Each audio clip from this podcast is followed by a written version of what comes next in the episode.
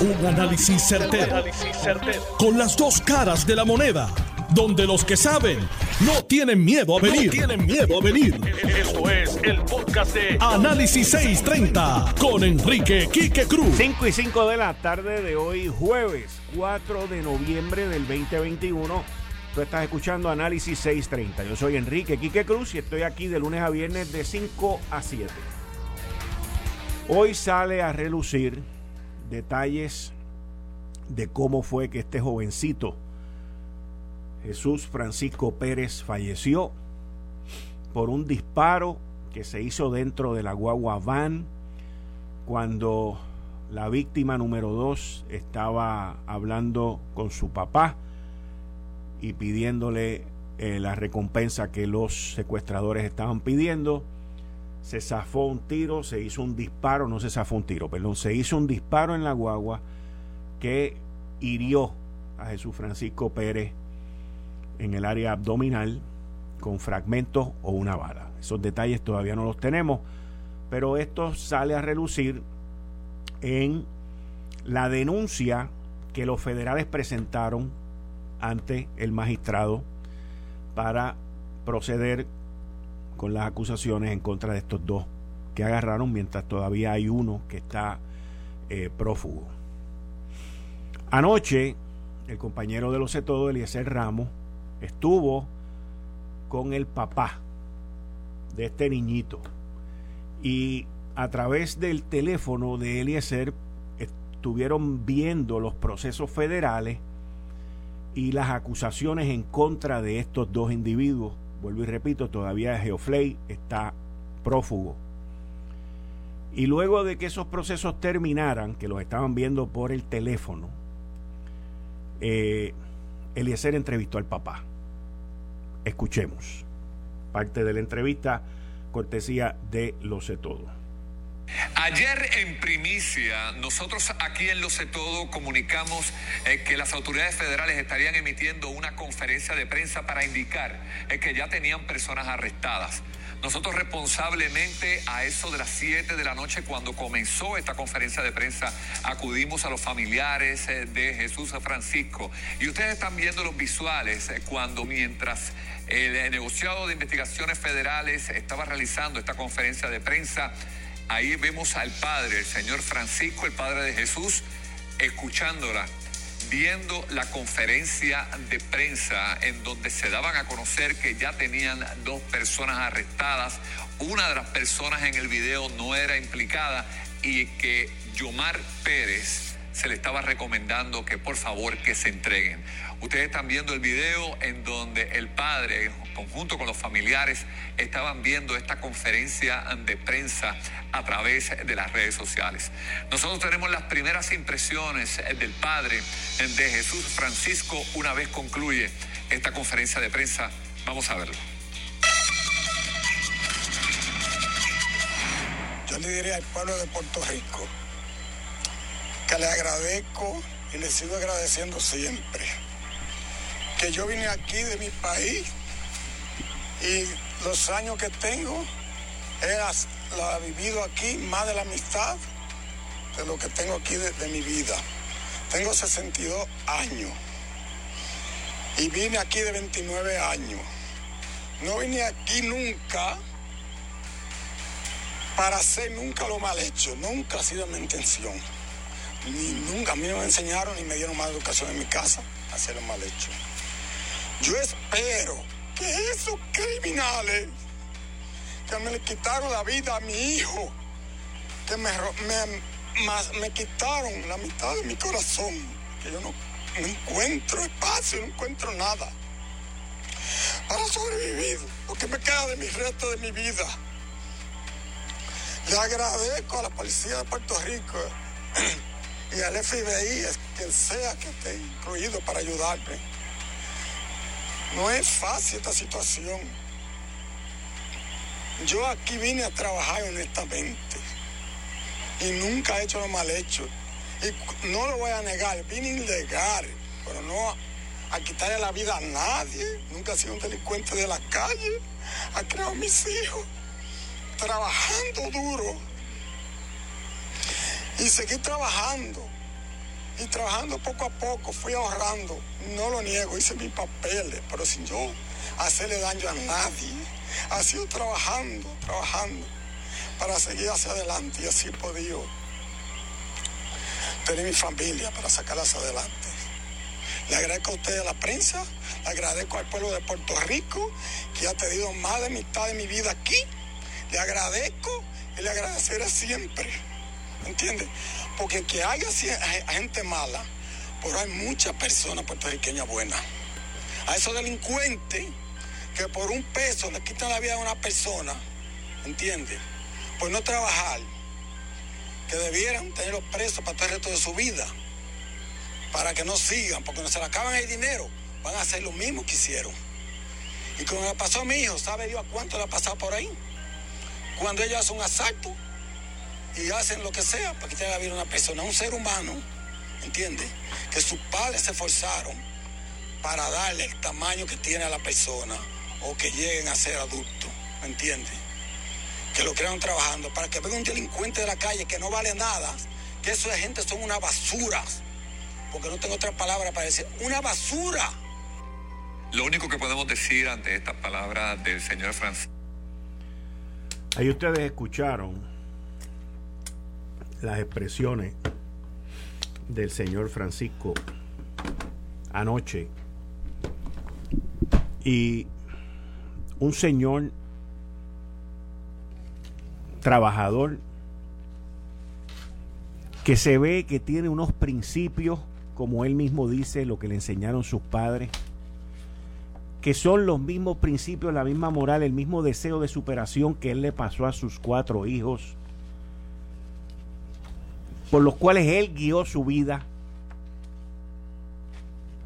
pero también la de su familia.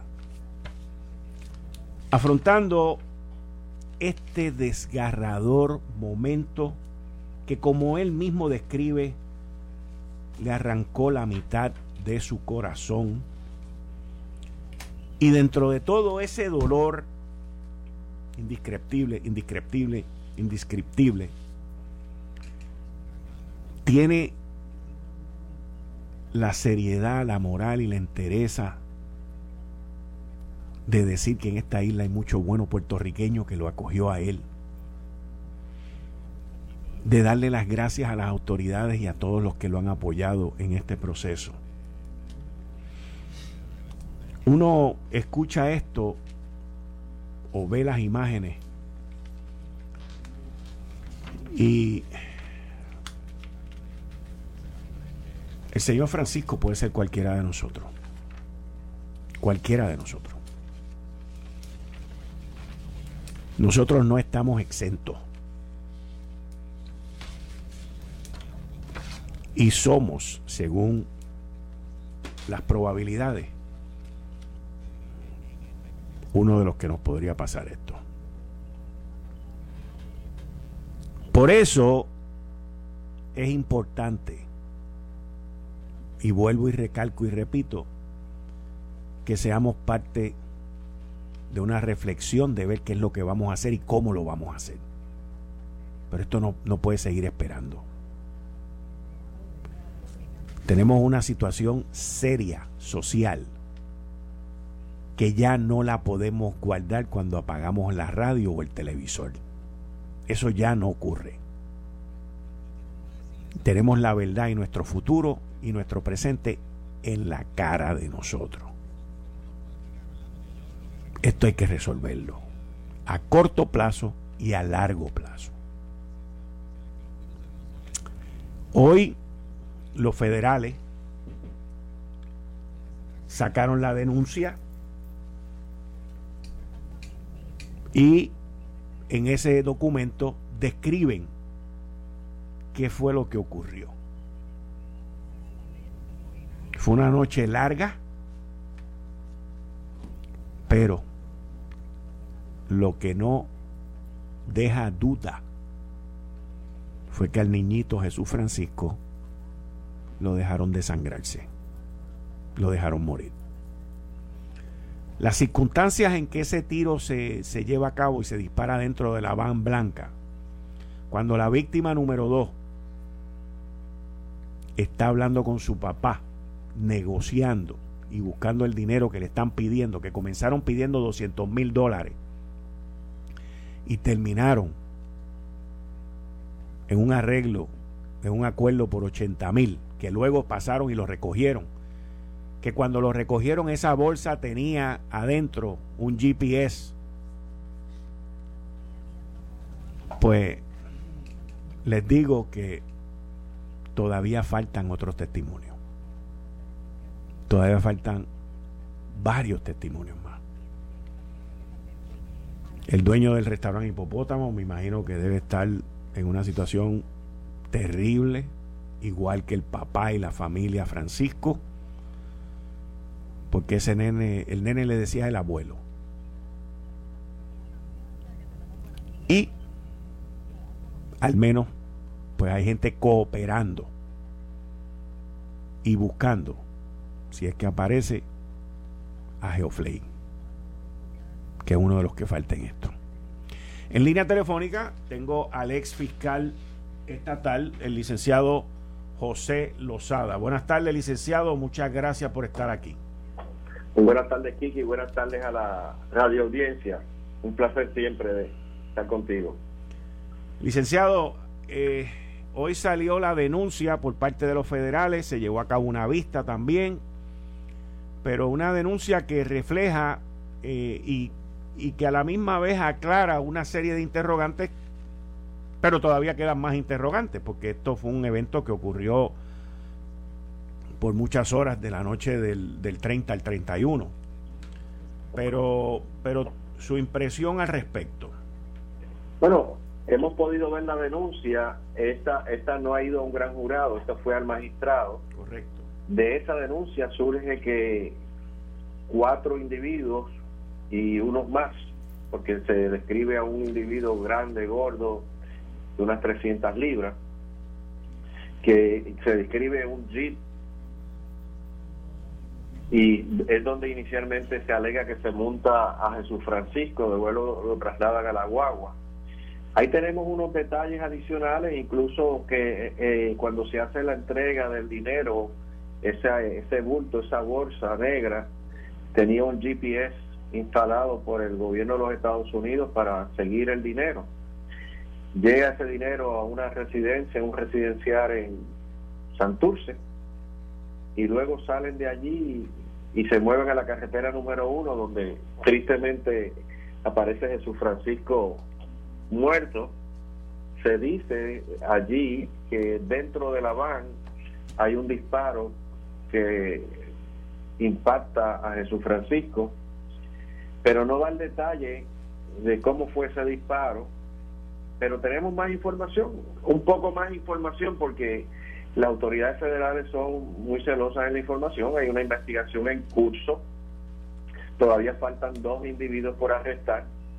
Tenemos la descripción, tenemos la foto, el video, el nombre de Yomar Pérez, pero todavía falta ese cuarto que no se ha descrito que debemos suponer que con la evidencia recopilada, con los vehículos ocupados, pues podrán levantar ADN, se habla de incluso de una caja de cigarrillos que entraron a un lugar a comprar, así que probablemente de ese establecimiento también hayan videos.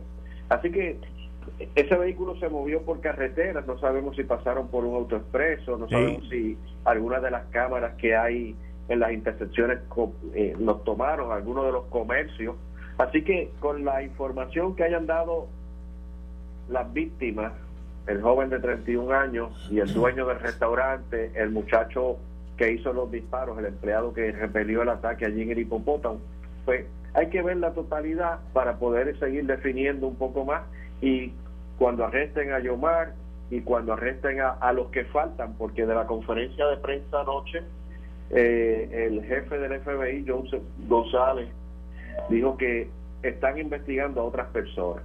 Incluso descartó al quinto hombre que se veía en el video, que se dice que es hermano de uno de los secuestradores, y uno puede conjeturar que lo llamaron que o que llegó allí o que o que estaba en, la zona del área de la residencia del papá, no sabemos, porque todavía falta información. Pero es, es interesante cómo lo descartan.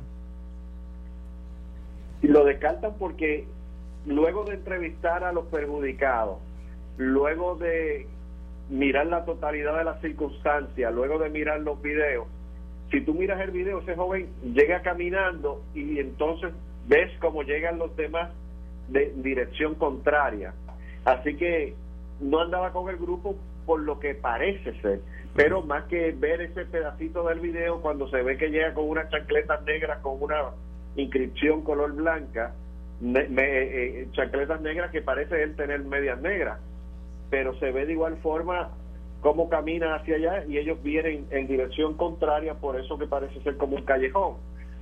Y de la testimonio de las cámaras de seguridad del hipopótamo, de las cámaras de seguridad otras que ellos tengan, de toda la información que el FBI tiene que no ha divulgado, porque es una investigación en curso, pues lo descartan porque de ordinario piensa aquí que que tú te montas en tu carro, tienes tu celular contigo, tu celular se va moviendo y tú en cada célula, en cada antena, va describiendo por dónde tú estás caminando. Sí, sí. Y, y, es muy fácil determinar si tú estabas o no estabas por tu celular. Licenciado, quiero hacerle una pregunta sobre otro caso desde un punto de vista investigativo, fiscal y forense. Y es que hace escasamente unos minutos, eh, ya en el negociado de ciencias forenses, recogieron el, el cuerpo de María Paola. La pregunta es la siguiente, o sea, ya, ya lo entregaron a la funeraria.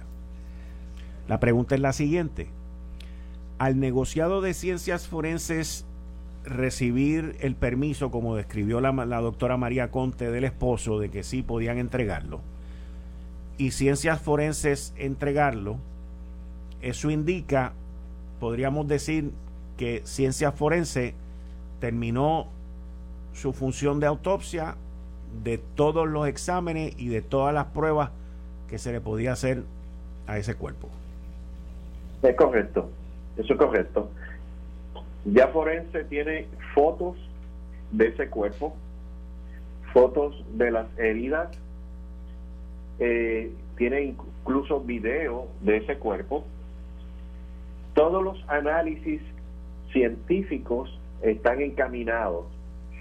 Significa que los rastros de pólvora, que eso está documentado en fotos y videos, eh, las trazas de sangre, trayectoria de proyectil, proyectil levantado en la escena, ADN en la pistola, la pistola está en comparación en el área de balística en forense, Toda la información científica está siendo evaluada por los expertos del Instituto de Ciencias Forenses, por los científicos.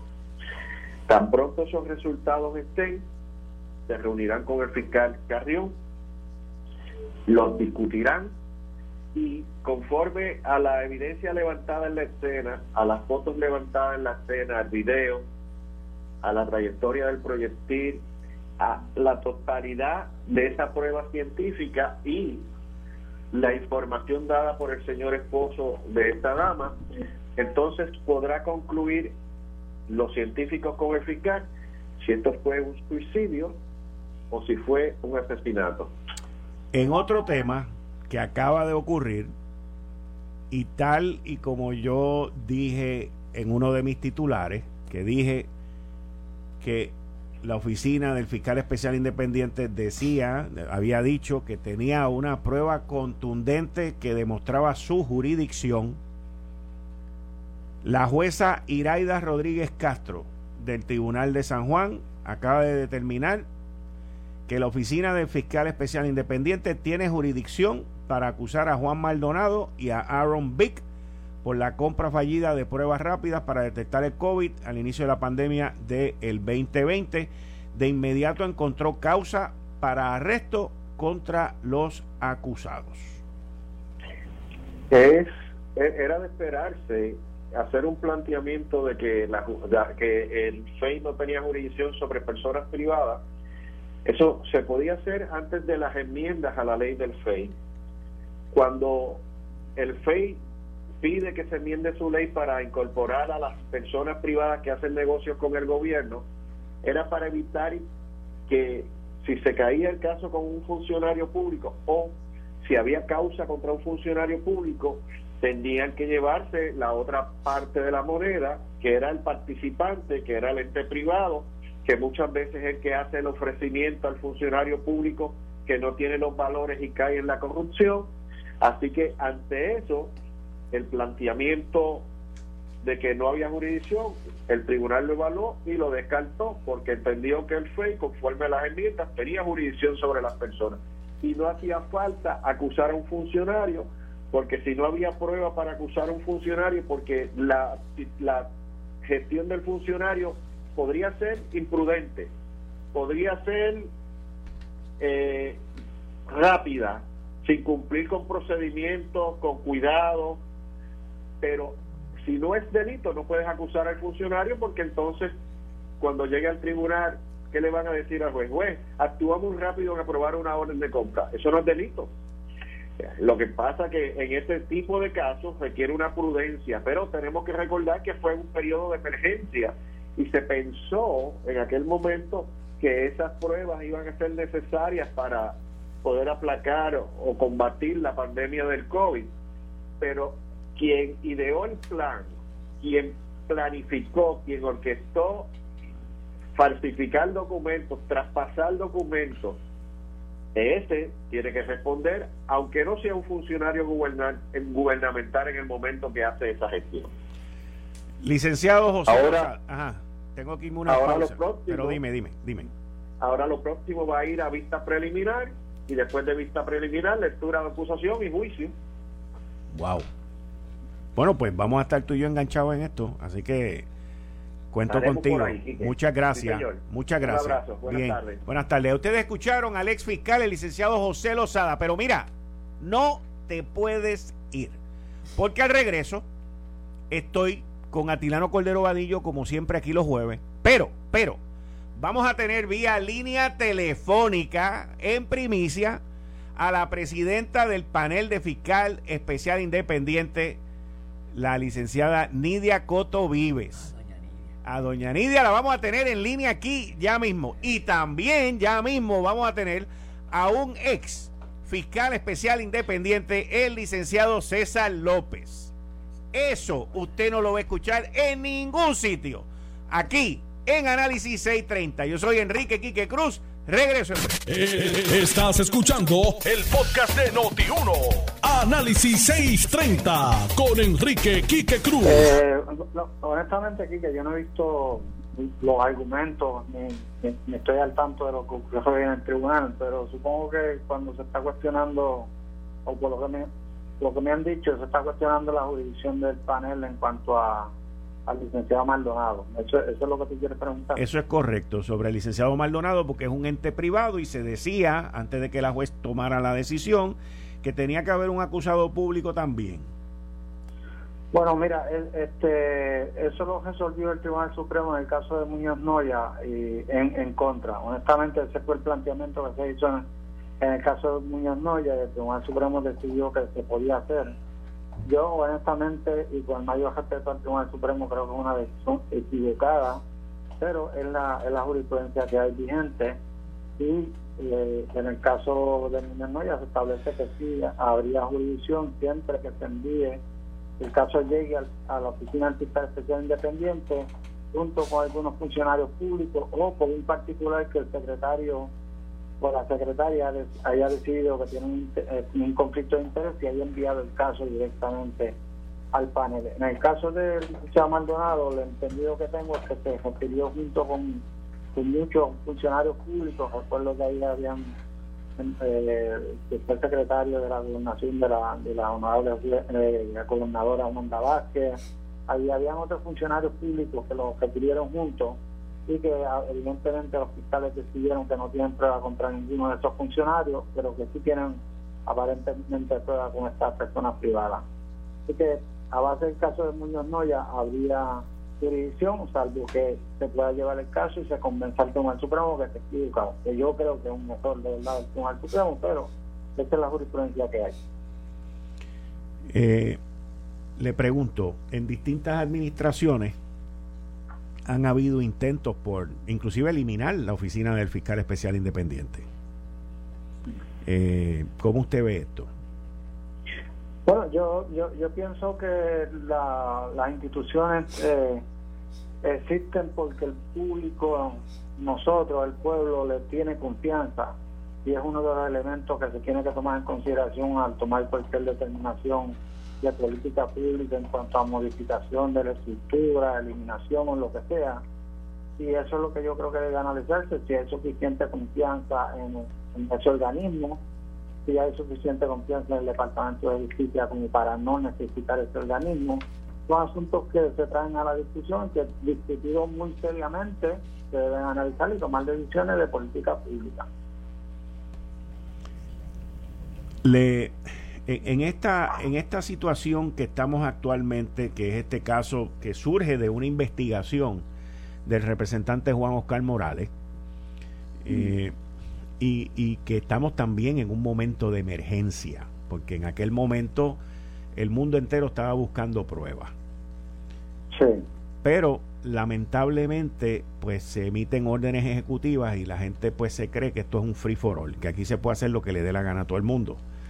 Y luego terminamos en estos tipos de casos, eh, en donde pues hay un grupo de funcionarios públicos y hay específicamente hay funcionarios públicos que han estado envueltos en esta investigación en donde hay prueba, prueba que crea una tendencia de que hubo presiones de fortaleza y de personas de alta jerarquía dentro del Departamento de Salud. Esa es la información que yo tengo. Y cuando digo personas de alta jerarquía dentro del Departamento de Salud, quiero eliminar, porque así es como mis fuentes me lo han expresado, a la que en aquel momento era la secretaria de Salud, la doctora Quiñones Longo. Ella no está envuelta en esto. Pero, ¿qué garras adicionales se le podría dar a la oficina del panel especial del panel de fiscal especial independiente? Eh, para salvaguardar la pureza de estos procesos y de que ellos puedan entrar y hacer lo que tienen que hacer. Mira, aquí que yo creo que, que la oficina tiene la facultad más amplia que puede tener de investigación de cualquier funcionario público. Y, una vez llega el asunto al, al, panel, el panel decide si va a designar un fiscal o no, y esos fiscales tienen absoluta independencia para investigar completamente cualquier situación. Así que yo no creo que es cuestión de garra, es cuestión de prueba, es cuestión de, que se investigue y no, y no que sea que la gente se quede únicamente con que lo que se ha averiguado, porque averiguar es una cosa, investigar es otra. Y yo creo que los fiscales que tienen la oficina pues deben estar capacitados para hacer las investigaciones. Y esto lo demuestra porque si determinaron que no había ningún funcionario que haya cometido delito. Acuérdate que la jurisdicción del panel y de los fiscales es únicamente en el ámbito penal. Eh, que hayan determinado que ninguno de los funcionarios que se refirieron cometieron delito y que sí cometieron delito aparentemente, según ellos, o probablemente hayan cometido delito, los que ellos le sometieron. Así que el filtro que, que se siguió y que eh, los fiscales decidieron finalmente es el es el filtro que existe en, la oficina y que yo creo que lo, con los poderes que tienen son más que suficientes, honestamente, para hacer una investigación independiente bien hecha.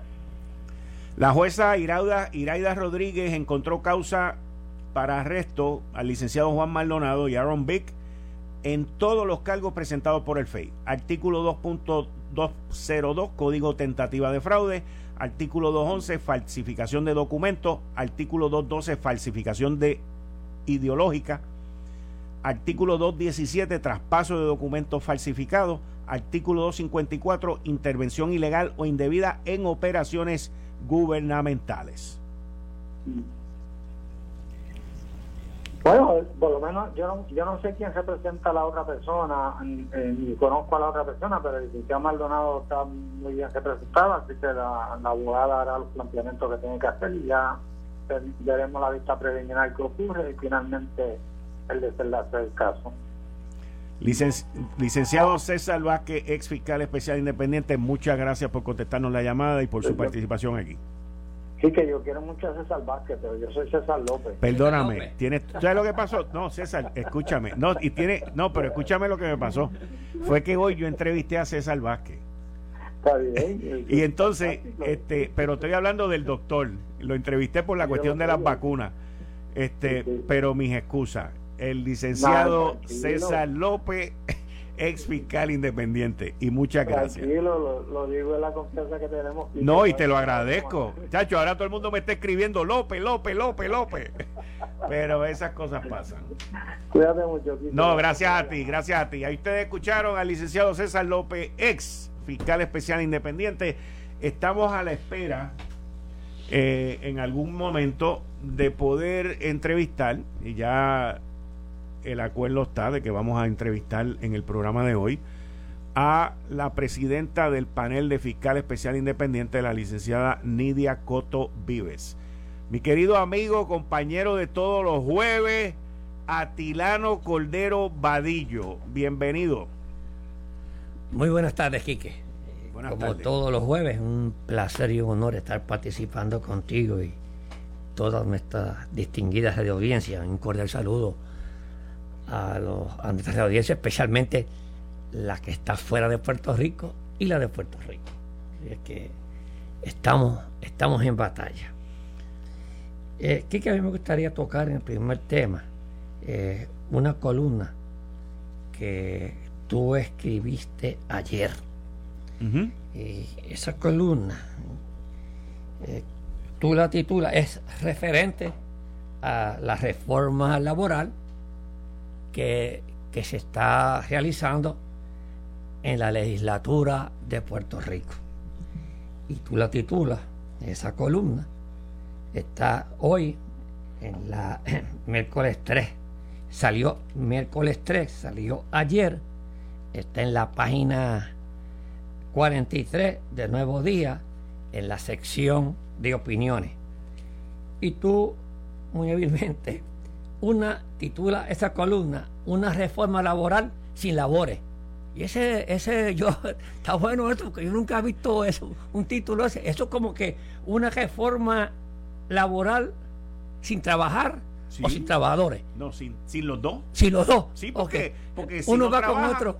si tú no trabajas, no hay trabajadores. No hay trabajadores, ok. Entonces, eso, hoy, que ahorita lo voy, esta columna te la estás respaldando, nada menos hoy, en, el periódico El Vocero, en una página completa, una, una bandera de Puerto Rico espectacular, y la titulan Camino a ser Puerto Rico pobre.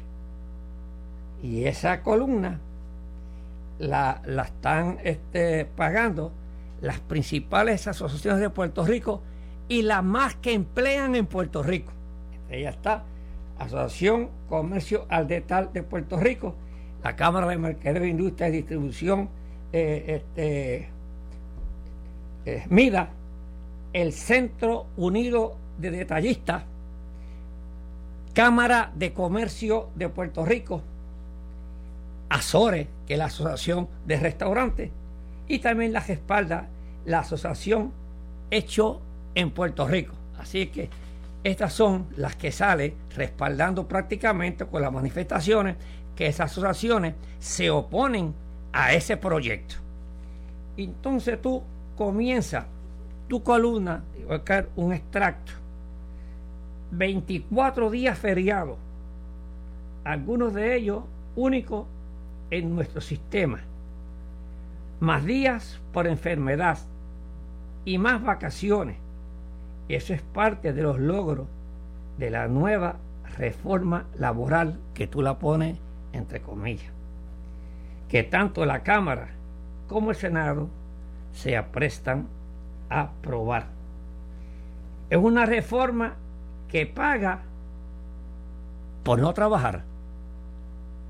Obviamente las uniones deben estar de plájame porque sus arcas incrementan de una manera sustancial según sus proponentes, esta ley convierte a Puerto Rico en un lugar más atractivo para la clase trabajadora.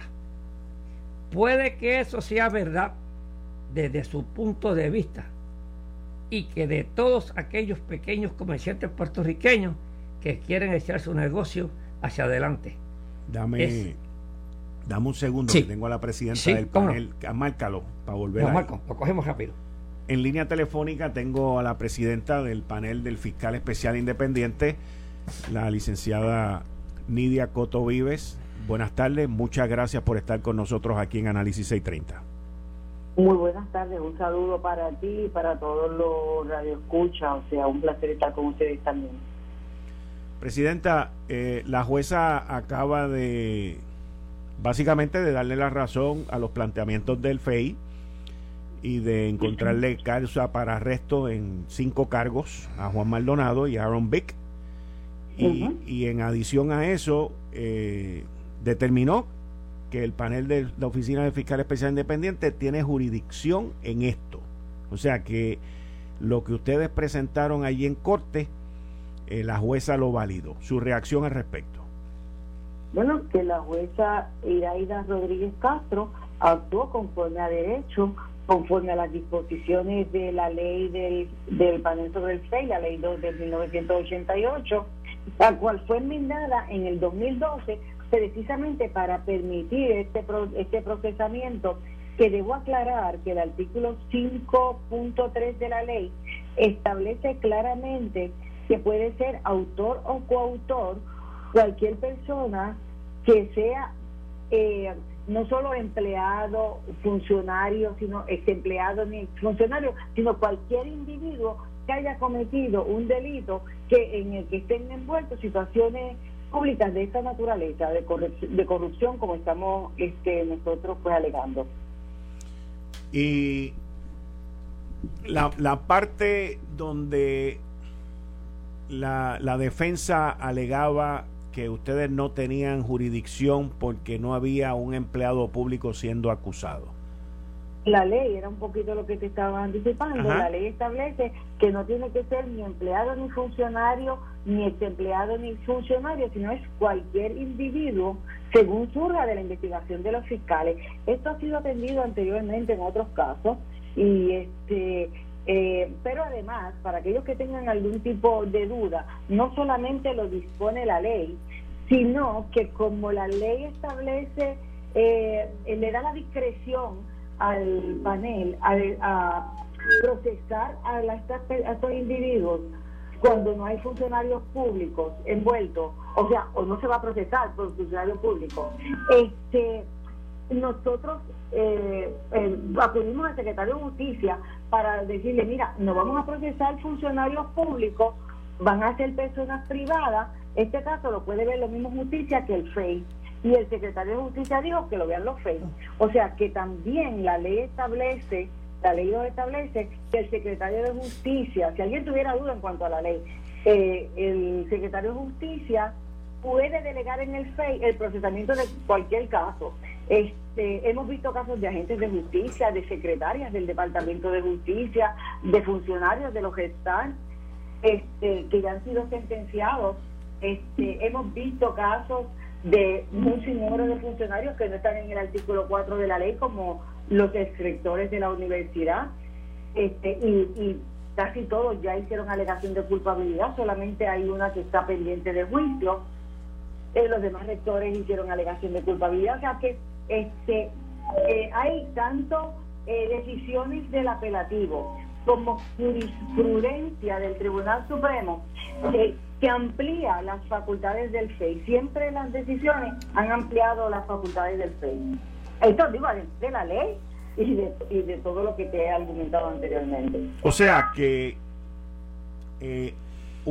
la oficina del panel del fiscal especial independiente tiene un documento firmado por el secretario de Justicia Domingo Emanueli de que ustedes procedan contra Juan Maldonado si así desean. Eso es correcto. Ok. Y o sea, y, quiero decirte, reiterar, no hacía falta este documento. No, no, yo sé. Ese es un documento adicional a la disposición de ley. Y, le pregunto, eh, Presidenta, y, bueno, antes de hacerle la pregunta, le tengo que pedir mi. Esto fue el, podcast de Notiuno. Análisis 630 con Enrique Quique Cruz. Dale play a tu podcast favorito a través de Apple Podcasts, Spotify, Google Podcasts, Stitcher y notiuno.com.